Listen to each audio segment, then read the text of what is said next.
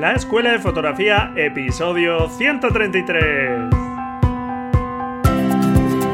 Bienvenido a este podcast para amantes de la fotografía, en el que con grandes expertos y de la mano de Braulio Moreno aprenderás los conceptos que hay detrás de las buenas fotografías, desarrollarás tu creatividad y encontrarás la motivación necesaria para seguir avanzando.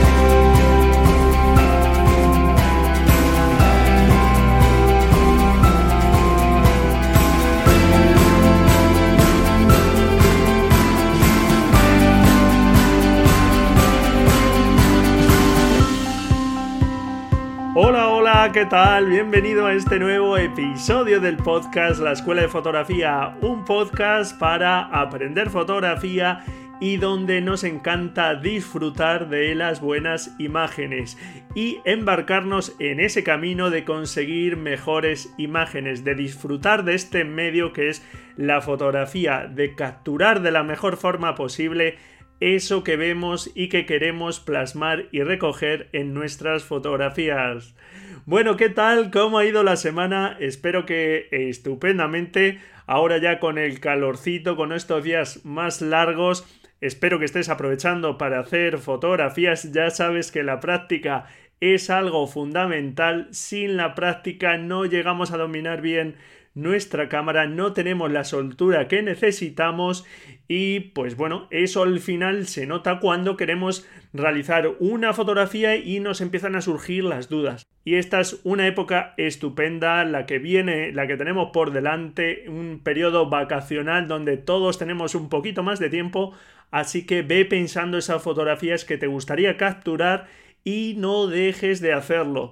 Aún puedes capturar si te gusta la fotografía nocturna, pues la Vía Láctea, por ejemplo. Ahora las noches pues no son muy duras en cuanto al frío y son más llevaderas. Entonces, bueno, pues ánimo con esas fotografías y a poner en práctica esas ideas que tienes y que tienes que ir plasmando realmente para hacerlas realidad. Tienes que pasar a la acción. Y es que la fotografía realmente es así, nos requiere un esfuerzo físico y mental. Tenemos que agarrar nuestra cámara, salir a fotografiar y pensar que vamos a fotografiar pero podemos disfrutar muchísimo haciéndolo, tomando esas buenas fotografías. Ya sabes que las buenas fotografías no llegan a nuestra cámara solas, sino que eres tú el que crea esas buenas fotografías, eligiendo qué muestras, qué no muestras, pensando la fotografía y plasmándola en el momento de la captura y naturalmente que tienes esa capacidad creativa como la tenemos todos y lo que se trata es que nos pongamos a sacarle partido, que la pongamos en práctica y consigamos estupendas imágenes. ¡Ánimo! Y bueno, pues iba tocando ya un episodio de preguntas y respuestas Hace ya algún tiempo que no teníamos ninguno y ahora, bueno, pues tenía ahí algunas preguntas sobre el flash, el uso del flash. Esa herramienta parece un tanto diabólica que cuesta un poco pues controlar y dominar. Algo normal porque hasta que uno no se pone a ello, aunque su manejo no es especialmente complicado, sí puede llegarse a complicar y como te decía antes, hasta que uno no lo practica, no adquiere esa soltura y no termina de ver cómo funciona. Así que bueno, pues en este programa vamos a hablar de varias preguntas que me han ido llegando, alguna ya tiene un tiempo, pero como sabes, pues últimamente prefiero agruparlas por una temática, así ya sabes de qué vamos a hablar, un poco digamos a líneas generales y de verdad, hazme llegar cualquier duda, cualquier pregunta que tengas, que yo encantado de ayudarte en lo posible. Algunos me vais haciendo también sugerencias sobre el contenido, lo que os gustaría que hablase, y es algo que os agradezco porque, bueno, pues aunque yo tengo ideas y se me ocurren cosas de las que hablar, pues también es algo estupendo que participéis y que propongáis cosas.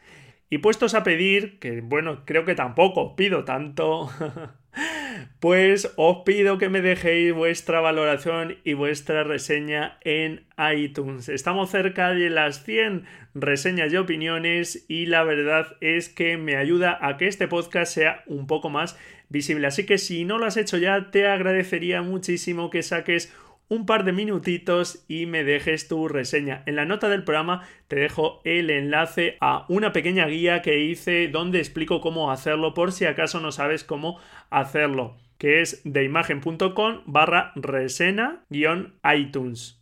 Y bueno, pues te la dejo ahí en la nota del programa. También los oyentes de iVox, si entráis en el programa de la Escuela de Fotografía pinchando encima, no solo en cada episodio, podéis darle, digamos, al me gusta en el programa general, lo que también ayuda a que en iVox pues sea más visible este podcast y os estoy muy agradecido. Y luego además pues siempre te sube un poquito la moral cuando alguien te escribe y te comenta si le es útil, si no porque se hace un poco más llevadero. Así, por ejemplo, de las últimas reseñas de iTunes, por ejemplo, Bordurio me dice me gusta mucho el podcast, es muy agradable, nos enseña y estimula, siempre estoy esperándolo. Bueno, pues muchísimas gracias, Bordurio, por tan amables palabras. Y por ejemplo, el usuario EA2EA e me dice: Llevo mucho tiempo suscrito al podcast y no había caído en la cuenta de que no te escribí una reseña. Por eso os lo recuerdo. pues este podcast te irá guiando para el aprendizaje de técnicas básicas y avanzadas, además de poner reto fotográfico para ir practicando. Gracias por tu tiempo, Braulio. Muchísimas gracias a ti por sacar un ratito y dejarme tu reseña. Y la última, por ejemplo, ha sido de Liliana que me dice, he estado de paso por varios podcasts inspirada en los comentarios y estadísticas publicadas. Un día me encontré con este interesante y agradable espacio donde finalmente decidí anclar mi tiempo. Agradezco a Braulio por dedicarse con tanta pasión y esfuerzo a esta tarea.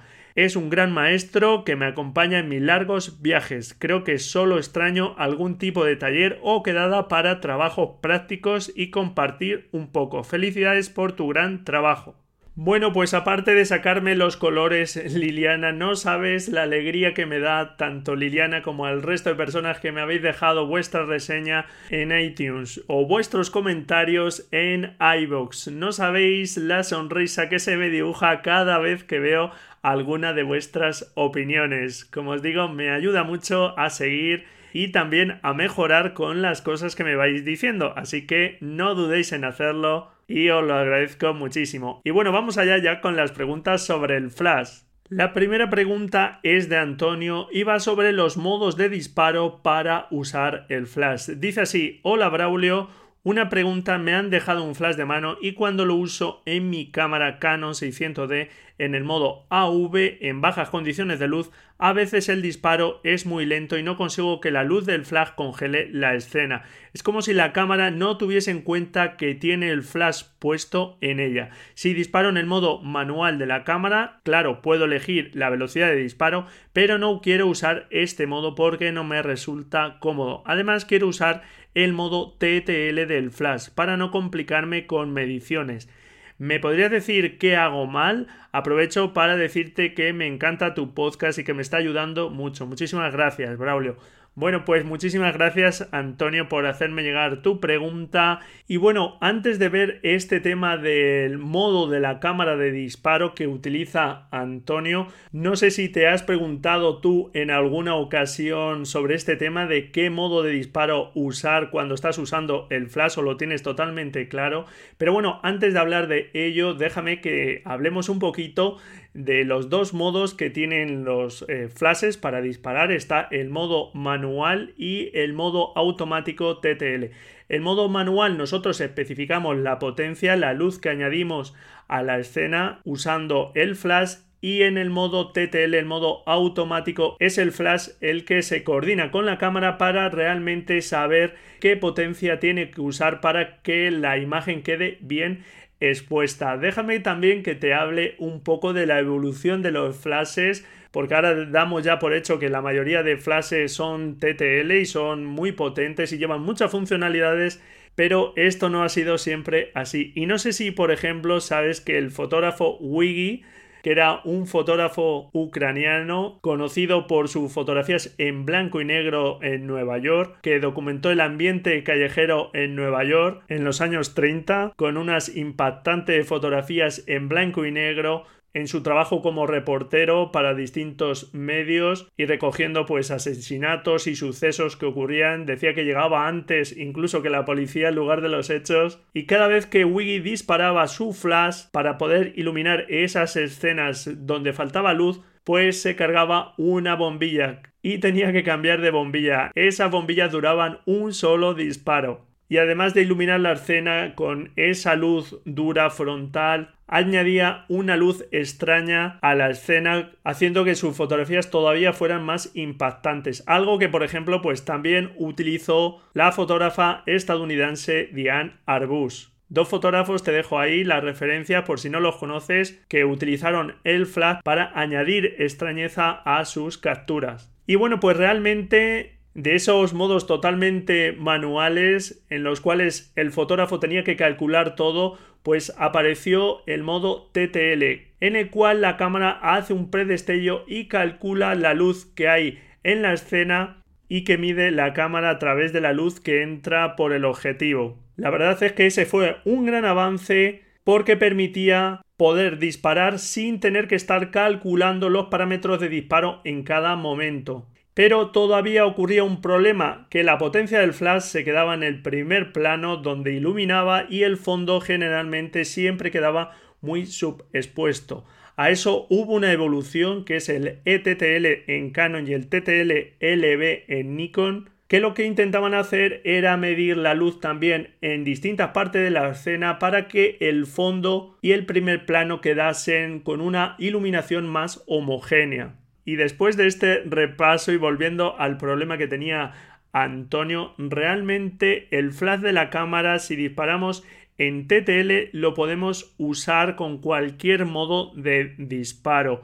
¿Qué es lo que ocurre si utilizamos el modo A o AV de la cámara? Pues que nosotros controlamos la apertura del diafragma y la cámara gobierna el resto de parámetros y por lo tanto puede usar un tiempo de exposición demasiado largo para el uso del flash si queremos congelar el movimiento. Entonces, en ese caso, por mucho que tengamos el flash, eh, todavía puede ocurrir que esté por debajo eh, esa velocidad de disparo, eh, por ejemplo, de uno partido 50, que sabes que ya hay riesgo de trepidación y al menos en Canon existe la posibilidad de decirle que para ese modo de disparo utilice únicamente pues unas velocidades de, disparo em, digamos máximas y mínimas. Que por ejemplo esté entre 1 partido 60 el tiempo de exposición máximo y el más corto 1 partido 200 que suele ser la velocidad máxima de sincronía. Es decir la velocidad máxima a la que pueden disparar las cámaras sin que se vea la segunda cortinilla. Pero bueno, no te preocupes, de esto ya em, te hablaré un poquito más adelante cuando hablemos de la velocidad de sincronía.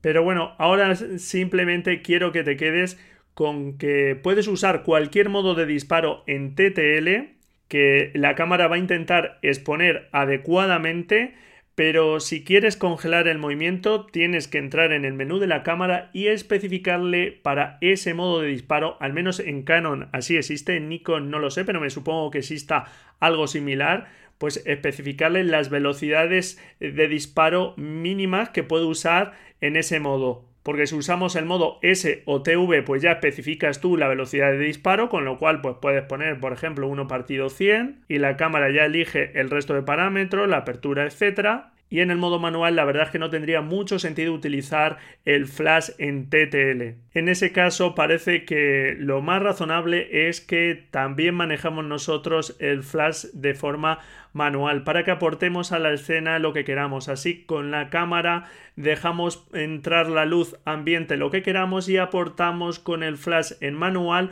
la luz que consideremos.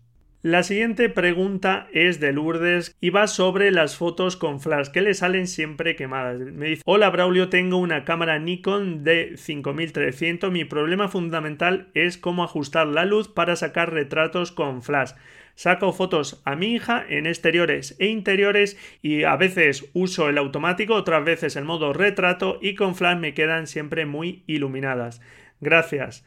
Bueno, pues gracias a ti Lourdes. Y como ya le dije, realmente no me indicaba si usaba un flash externo o el incorporado, pero supongo que el problema viene de que la cámara estaba mal configurada, bien porque tiene una compensación del flash positiva o porque estaba disparando con el flash eh, en manual y estaba aportando demasiada luz porque no sé si sabes que el flash, la potencia del flash en modos automáticos en el TTL también se puede compensar de una forma parecida a como compensamos la luz en los modos semiautomáticos de la cámara que es una forma también de indicarle al flash que nos aporte o más potencia o menos aunque trabajemos en ese modo automático del flash TTL. Lourdes, como te digo, pues no me indicaba eh, qué tipo de flash utilizaba. Hay cámaras que permite que el flash incorporado se pueda configurar en manual y en TTL. Hay otras que solo permiten el TTL y compensar la exposición.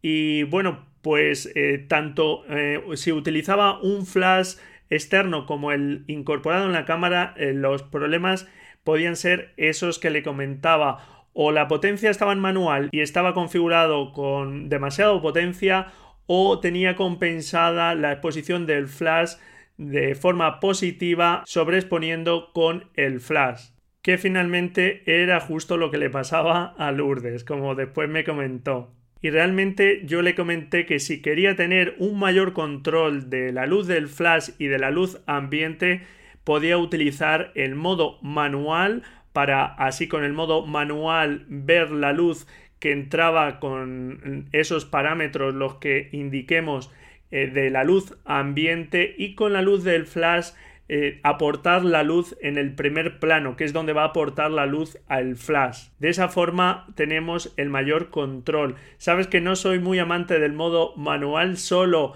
eh, te lo recomiendo para aquellas circunstancias que te puede venir bien y bueno pues esta con el uso de flashes puede ser uno de esos momentos en el que el modo manual te puede aportar y te puede ser útil aunque sabes que te insisto que no te hace mejor fotógrafo usar un modo u otro de disparo.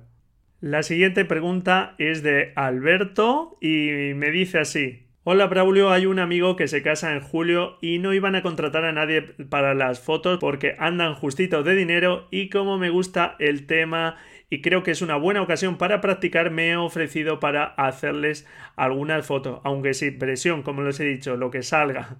Tengo un flash externo, Niver, eh, me indica el modelo NW565 que lleva TTL, no lo he usado mucho, pero creo que me podría venir bien. Eh, ahora, ¿en qué modo me recomiendas usarlo? ¿Manual o TTL? ¿Algún consejo extra? Muchísimas gracias. Bueno, pues como ya le dije, Alberto, muchísimas gracias, Alberto, por tu pregunta. Y creo que esta pregunta además es una pregunta que se puede hacer muchísima gente porque todos hemos podido tener estos aprietos en algún momento. Y bueno, pues ahí van un poco los consejos que yo le di a Alberto. Naturalmente el flash rebotado siempre queda más natural porque lo que hacemos es expandir la fuente de luz y crea una luz más natural, pero claro, el problema es que en las iglesias y demás pues no podemos rebotar el flash. Hay algunos artilugios que una especie de reflectores que se pueden poner junto a la cámara para rebotar el flash sobre ellos y bueno, pues que sea más grande esa fuente de luz. Yo la verdad es que no lo he usado, tampoco veo que los profesionales que se dedican al tema social lo usen y lo que sí le aconsejé es si pudiese llevar algún pequeño difusor, que eso sí que, que bueno, pues sí que digamos suaviza un poquito la luz cuando la tiramos directa a la escena. Ya sabes que la luz dirigida del flash directa a la escena pues es la que queda menos natural y es más dura. Entonces conviene suavizar esa luz por eso la rebotamos al techo a una pared etcétera. Pero al llevar algún tipo de difusor que podemos acoplar al flash externo que los hay incluso hinchables los hay de muchos tipos plegables que se pueden manejar con facilidad pues bueno ayuda un poco a suavizar la luz. Y bueno pues en caso de no tener ningún difusor al menos sí usar ese plástico de difusor que suelen llevar los flashes externos, que es esa tapita transparente que al sacarlo además generalmente si el flash eh, tiene distintos niveles de zoom, lo que hacen es automáticamente poner el zoom más angular para que la luz se expanda todo lo posible. Y además no sé si sabes para qué sirve esa pequeña cartulina blanca que llevan también junto al difusor que podemos extraer de los flashes externos. Y realmente eh, podemos sacarla esa cartulina blanca. Hay mucha gente que cree que es para cuando rebotamos el flash en el techo por ejemplo pues mandar luz hacia adelante. Y la verdad es que es tan pequeña que bueno aunque sí que tenga algo de efecto es muy poquito la luz que puede proyectar hacia adelante. Pero lo que sí hace es generar un pequeño brillo en los ojos blancos que queda muy bien y queda muy natural. Luego respecto al disparo, si TTL o manual, pues si no sabía manejar muy bien el flash y no había practicado mucho, naturalmente yo le aconsejé utilizar el TTL. ¿Por qué? Porque es mucho más seguro y nos permite mm, trabajar de una forma más rápida. Entonces, a no ser que realmente, como antes te hablaba, que por ejemplo el modo manual de la cámara y el modo manual del flash pues puede darte buen resultado pero siempre que tengas tiempo de poder hacer una medición correcta.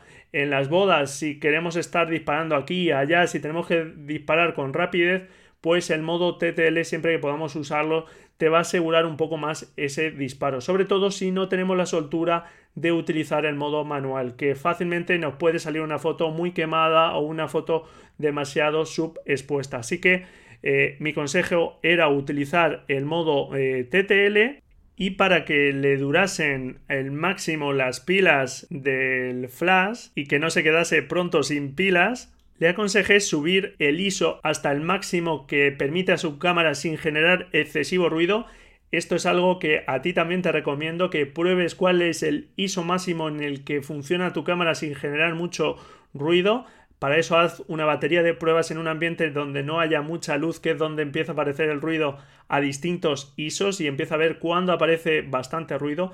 Entonces yo le recomendaba usar ese ISO un poco alto, pero en el límite de no generar mucho ruido, porque de esa forma la cámara tiene que disparar el flash con menos potencia y así conseguía dos cosas ahorrar eh, pilas consumo de pilas como te estoy diciendo y también conseguir que el tiempo de reciclado, es decir, el tiempo que tarda en cargarse otra vez el condensador del flash para hacer el destello, al disparar con menos potencia tiene que cargar menos energía y puedes hacer disparos con más frecuencia que si estás disparando a potencias más altas, que es algo que en este tipo de circunstancias también puede venirnos bien porque podemos estar disparando con rapidez a distintos sitios para no perdernos pues un determinado momento y tener esos tiempos de reciclado cortos es algo muy bueno. Entonces yo le aconsejaba disparar en el modo A o AV pero fijando esa velocidad que te comentaba antes, entre 1 partido 60 1 partido 200, si disparaba en ese modo,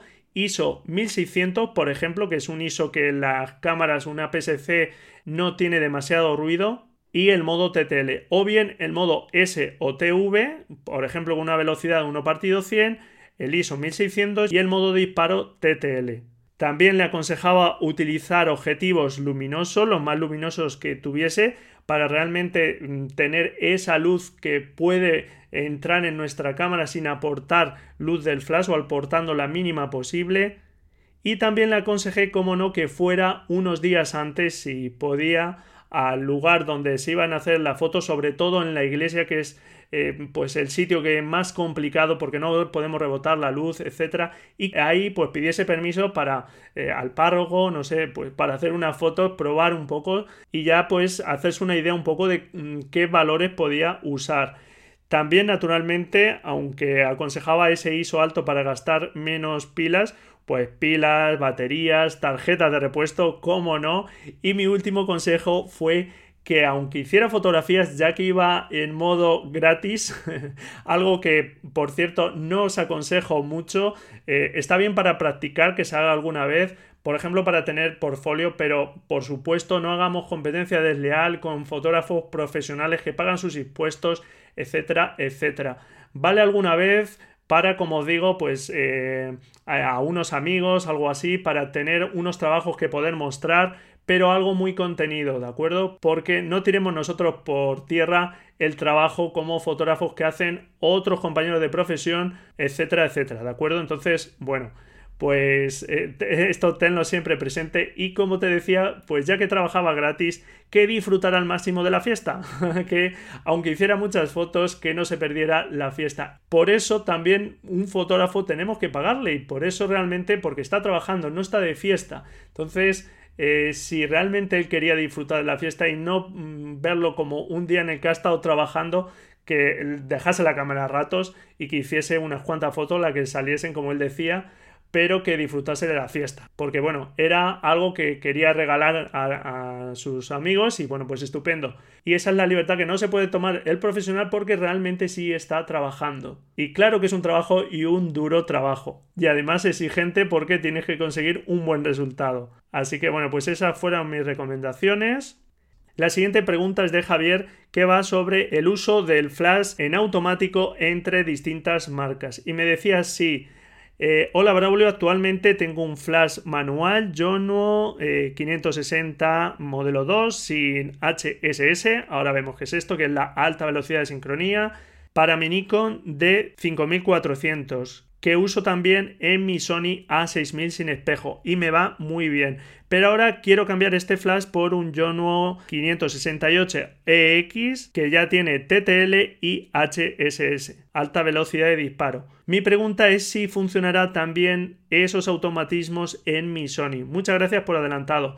Pues siento decirte, como ya le dije a Javier, que no, que esos automatismos no se conservan. Fíjate en tu cámara, vas a ver que en la zapata hay varios contactos, en el centro hay uno redondo y ese es el de disparo manual. Y aunque cada fabricante tiene unos contactos distintos, ese del centro digamos que sí que es compartido por todos los fabricantes. Es el contacto que activa el disparo del flash. Entonces por eso un flash manual en principio tiene que funcionar en todas las cámaras porque todas tienen ese contacto central pero el resto de contactos por el que pasan los automatismos, como puede ser pues los valores que tiene que usar en el TTL de potencia, etcétera, el zoom que tiene que usar, no se conservan si no tiene los mismos contactos. Por lo tanto, sentía decirle que no iba a conservar esos automatismos y que naturalmente pues tendría que comprar si quería esas funcionalidades un par de flashes cada uno para su marca en concreto. ¿Y qué es esa funcionalidad de alta velocidad de sincronía? Ese HSS que te comentaba, pues hace referencia a la funcionalidad que tienen algunos flashes de superar una determinada velocidad de disparo, de permitir dispararse superando una determinada velocidad. ¿Y cuál es esa velocidad? Pues lo que llamamos velocidad máxima de sincronía que suele estar en torno a 1 partido 200, 1 partido 250 segundos, que es la velocidad a partir de la cual el obturador de la cámara trabaja en modo ranura. ¿Qué es eso del modo ranura? Pues bueno, eh, realmente el obturador está compuesto de dos cortinillas, una está colocada encima de la otra y realmente cuando apretamos el botón de disparo y se abre el obturador empieza a bajar la primera cortinilla y para cerrar el obturador no vuelve a subir esa cortinilla sino lo que hace es bajar una segunda cortinilla. ¿Para qué existe esa segunda cortinilla? Pues gracias a que hay dos cortinillas conseguimos tiempos de exposición más cortos porque llega un momento en el que tiempos de posición muy reducidos no darían tiempo a bajar completamente y subir una sola cortinilla. Entonces lo que hace es que a partir de esa velocidad de sincronía llega un momento de que antes de que la primera cortinilla llegue abajo ya empieza a bajar la segunda cortinilla. Por eso se dice que trabaja en modo ranura, porque no hay ningún momento a partir de esa velocidad de obturación que el obturador está abierto por completo y por eso los flashes no podrían iluminar todas las escenas, sino solo la franja que pillen abierto en ese momento que se dispara el flash. Y estos flashes están preparados para realmente hacer como un destello más prolongado, que dure más y así iluminar toda la escena mientras baja esa ranura. No sé si lo he dejado del todo claro. En el blog ya comenté este tema y en la nota del programa te dejo el enlace al artículo del blog donde ya hablé de este tema. Y entonces bueno pues simplemente se trata de que si queremos velocidades de disparo superiores a 1 partido 200 1 partido 250 depende de la cámara pues tenemos que tener un flash que permita alta velocidad de sincronía. Esta funcionalidad porque si no ese será el tope, digamos, para eh, poder disparar. No podemos disparar a velocidades más altas. Y es algo que, por ejemplo, pues en un contraluz, si hay mucha luz y queremos utilizar un diafragma muy abierto, sabes que tendremos que utilizar seguramente una velocidad de disparo alta, pues sin este tipo de flashes no podríamos disparar por encima de esa velocidad de sincronía que te hablaba. Y no podríamos utilizar el flash, por ejemplo, en esa situación como flash de relleno. Pero bueno, pues nada, como te digo, en la nota del programa te dejo el enlace al artículo de blog para que veas cómo funciona esto por si te interesa. Y también para poder separar el flash de la cámara y conservar los automatismos, tienes que asegurarte de que esos disparadores son compatibles tanto con el flash como con tu cámara para que efectivamente se conserven todos esos automatismos del TTL, de la alta velocidad de sincronía, si lo soporta tu flash, etc. Y ya la última pregunta que no es tal, realmente no es una pregunta que me llegó por correo o algo así, sino una consulta que me hizo una chica que me conoce y que le ocurrió no hace demasiado tiempo y realmente me llamó un poco angustiada de, oye, no va el flash de mi cámara, el flash integrado, porque no se levanta, le estoy dando al botoncito, no sé qué pasa, no se levanta. Yo estuve ahí con ella por teléfono viendo ahí los menús de su cámara, a ver qué podía pasar.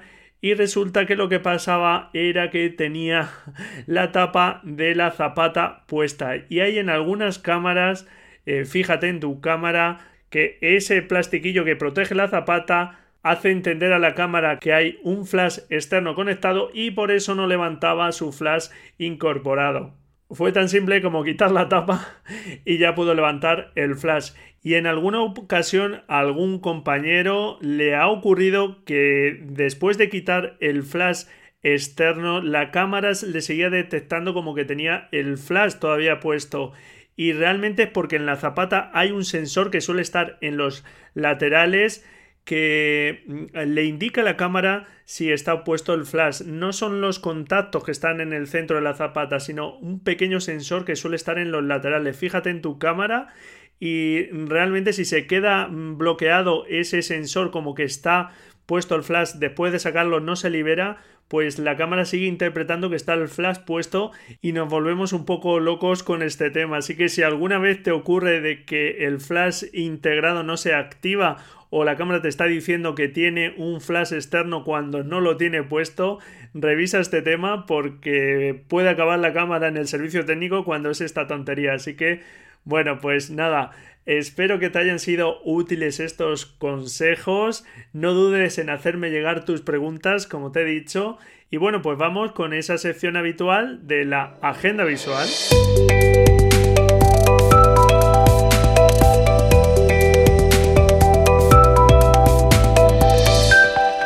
Bueno, la primera noticia que te quiero comentar en la agenda visual es que la fotógrafa gallega Lua Ribeira es una nueva candidata a entrar en la agencia Mandun. Ha sido propuesta a entrar en esta renombrada agencia de fotografía donde como única representante española tenemos a la gran fotógrafa Cristina García Rodero y donde el año pasado también se nombró como candidata a la última Premio Nacional de Fotografía Cristina de Midel. Vaya desde aquí, desde este pequeño espacio, nuestra enhorabuena a esta fotógrafa, que bueno, como Cristina de Midel, pues desde que una fotógrafa es candidata a entrar, tienen que pasar dos años en el que, bueno, pues está evaluando su trabajo, su evolución, para que finalmente se decida si entra o no entra en esta prestigiosa agencia. Así que desde aquí, pues todo nuestro apoyo a estas grandes fotógrafas españolas. Y afortunadamente en España tenemos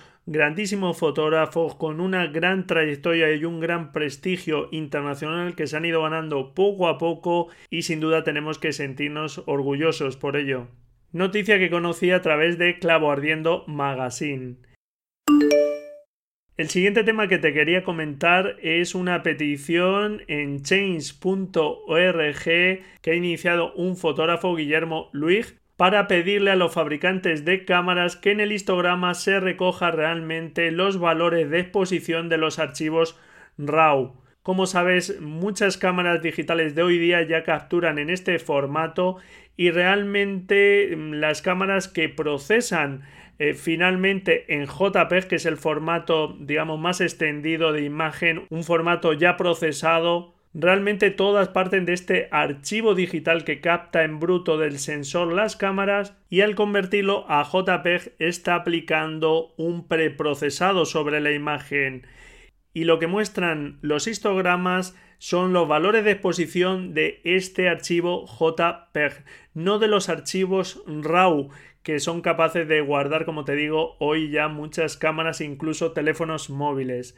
Y los archivos RAW realmente soportarían a estirar un poco más la exposición. Generalmente aguantan, por ejemplo, una sobreexposición muy bien de un paso o dos pasos por encima del archivo JPEG por lo que en aquellas cámaras que sí guardan en RAW sería mejor mostrar el histograma de este archivo, no del JPEG que ya está procesado. Porque además nosotros vamos a trabajar cuando disparamos en RAW a partir de este archivo, no del JPEG. Así que me ha parecido una petición interesante, yo ya he firmado y bueno, pues te animo a que tú también lo hagas y mientras tanto, algo que se recomienda mientras no esté esta solución es poner en el estilo de imagen del JPEG el valor de neutro, que realmente el JPEG se procese lo mínimo posible para que se parezca todo lo posible al RAW. Es una recomendación, pero bueno, pues es un pequeño parche para intentarnos acercar al RAW. Lo suyo sería realmente que el histograma mostrase la información del RAW o que se pudiera elegir si uno prefiere el JPEG o el RAW. Así que ahí queda esta iniciativa que me parece muy interesante, que la he conocido a través de Albedo Media.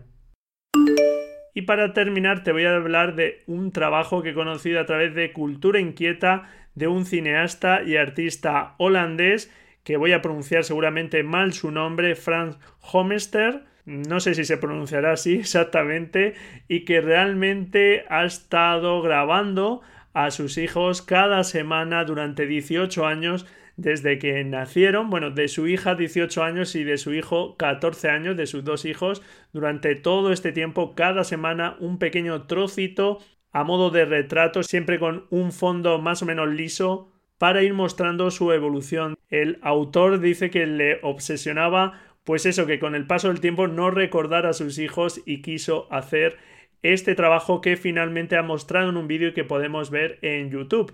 Te dejo el enlace a la noticia vía Cultura Inquieta. Y realmente este trabajo me ha recordado al trabajo de Nicholas Nixon, que estuvo fotografiando a su mujer con sus tres hermanas durante 40 años fotografiándolas año tras año. Y fíjate que a mí me produce más impacto eh, este trabajo fotográfico de este fotógrafo que también te dejo en las notas del programa más que este trabajo en vídeo, que es verdad que queda muy bonito y que queda muy curioso pues esa evolución y es un documento pues eh, que realmente apasionante, ¿verdad? Para, para la familia, pero a mí me sigue todavía impactando más el trabajo fotográfico de Nicholas Nisson que este vídeo que, que sí, que la verdad es que es muy curioso, pero no sé, supongo que cada fotografía te hace detenerte más en cada uno de esos fotogramas y puedes percibir más ciertos matices que aquí en el vídeo pues naturalmente van más rápido, podría parar el vídeo pero no sé, tiene algo distinto, también es un trabajo en blanco y negro, eh, son distintos, pero a mí me sigue causando más impacto el trabajo fotográfico. Pero bueno, échales un vistazo y oye, me cuentas tu opinión. Y bueno, pues hasta aquí este programa. Espero que te hayan gustado estos temas del flash. Cualquier duda, pues ya sabes, encantado de ayudarte todo lo que pueda. Te agradezco muchísimo si dedicas unos minutitos a dejarme esa reseña y esa valoración en iTunes. Por supuesto también tus comentarios y tus me gusta en iVoox, como no. Y sobre todo te agradezco que estés ahí, al otro lado escuchándome de esta pequeña comunidad de amantes de la fotografía que es la Escuela de Fotografía. Así que muchísimas gracias, no dejes de practicar como te digo, felices fotografías y nos escuchamos la próxima semana, si tú quieres, claro. Adiós.